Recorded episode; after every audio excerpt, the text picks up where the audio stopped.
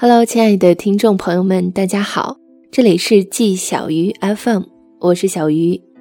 今天给大家带来的文章来自最近热播的网剧《你好旧时光》，叫做《你好吗旧时光》，我现在很好。青春像只徐徐走远的兽，已经闻不到它愈来愈淡的体味了。印象里，除了永无止境的试卷、声嘶力竭的老师，剩下的就是一点若有若无的心事。真的是若有若无啊！用黑板擦一抹，就能消失无痕，所以无趣，所以爱看别人的青春。这几年追了几个青春片，除了《最好的我们》，就是《你好旧时光》，根据八月长安的小说改编，很真实，真实到令你以为这是纪录片，但又美好。早春的风里，少年骑着单车，吹着口哨，从陡坡上窜下。路边走着他心上的女孩，穿校服，扎马尾。他骑过他身边的时候，放慢速度，一脸坏笑着，伸手去攥他的辫子，然后又怪笑着飞快骑开。女孩受了惊，一边骂一边笑。那时候，阳光透过树叶落下来，花朵像满地鞭炮炸开，一切都是辽烈的，一切也是欲语还休的。辽烈的是时光，欲语还休的。是故事。故事的发生地是振华中学，高中，一个踉踉跄跄、莽莽撞撞的时期。高考的临近，使每一天都像在打仗，书堆如城墙，试卷如战场，老师如将帅，要么激将，要么辱骂，多种战术齐下，逼你使出吃奶的力气。你们这帮学生是我教过的最差的一届。这成绩二本线上不了了，还想上二幺幺？别做白日梦了，退步到三十多名了，你再退步下去，二本都上不了。没办法，只有拼。一场接一场的考试，一次接一次的排名，将少年们耗得奄奄一息。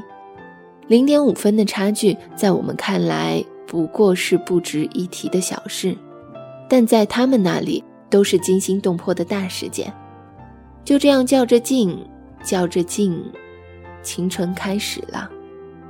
青春是从什么时候开始的？有人说，从告白。我觉得它是从一个名字开始的。大好春光里，你病殃殃地趴在桌上，无意识地写下三个字。你愣了好一会儿，才明白发生了什么。窗外。一只尺货在树干上一折一伸，一折一伸，将春天一眨一眨细细量。窗子以内，一场明暗闪烁的故事开始写下序章。再然后就是午夜的日记，疏忽记事的目光，真心话游戏里的问答，打闹中不易察觉的真意，课堂上的小纸条，发的呆。想的人，再再然后是心事重重的等待，悬念迭起的打探，准备了十万八千次的告白，忽然的升腾，猝然的降落。这些忧甜与惆怅和考试的紧张感一样强烈，它们伴随你的成长，直到有一天你成为一个大人，对往昔摆摆手，说：“谢谢你。”我要开始走另一条路了，才宣告结束。但不论过了多少年，只要一回首，依旧温柔如初。你好，旧时光的青春里最鲜亮的女孩叫于周周。于周周是不幸的，母亲是小三，她是私生子，从一出生就备受歧视和排挤。幼儿园里有人骂她。母亲的工作场所时常有人来闹事儿，他不知道自己的爸爸是谁，他只见过一个男人，偶尔在他家门口站着，提着东西，低三下四地和母亲说话。他叫他门外汉叔叔。可是当有一天他去找叔叔，却被生硬的拒绝和否认。他自此懂得大人世界里的诡调与无常，也自此懂得人性的可怕与龌龊。命运等待他的还有更大的噩耗。初中时，受尽千辛万苦的母亲遇见了深爱的齐叔叔，他们结婚，甜蜜的无以复加。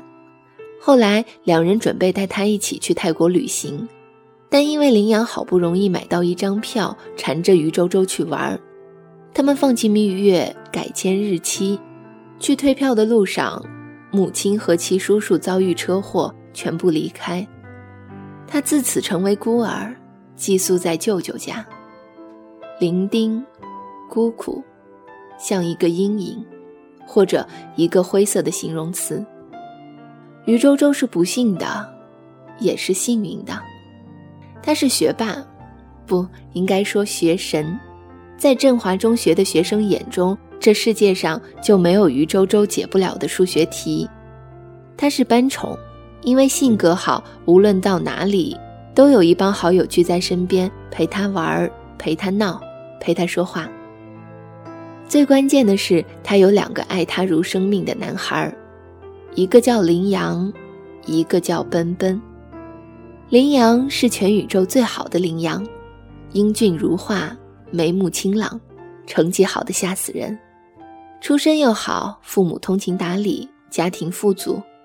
他是王子一般的人，却不娇气，也不傲慢。他眼里只有一个于周周。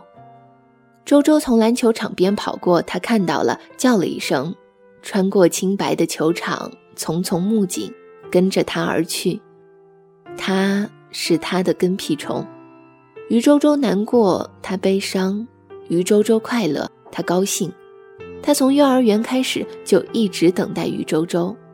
他为了帮于周周开动漫社，去竞选学生会主席。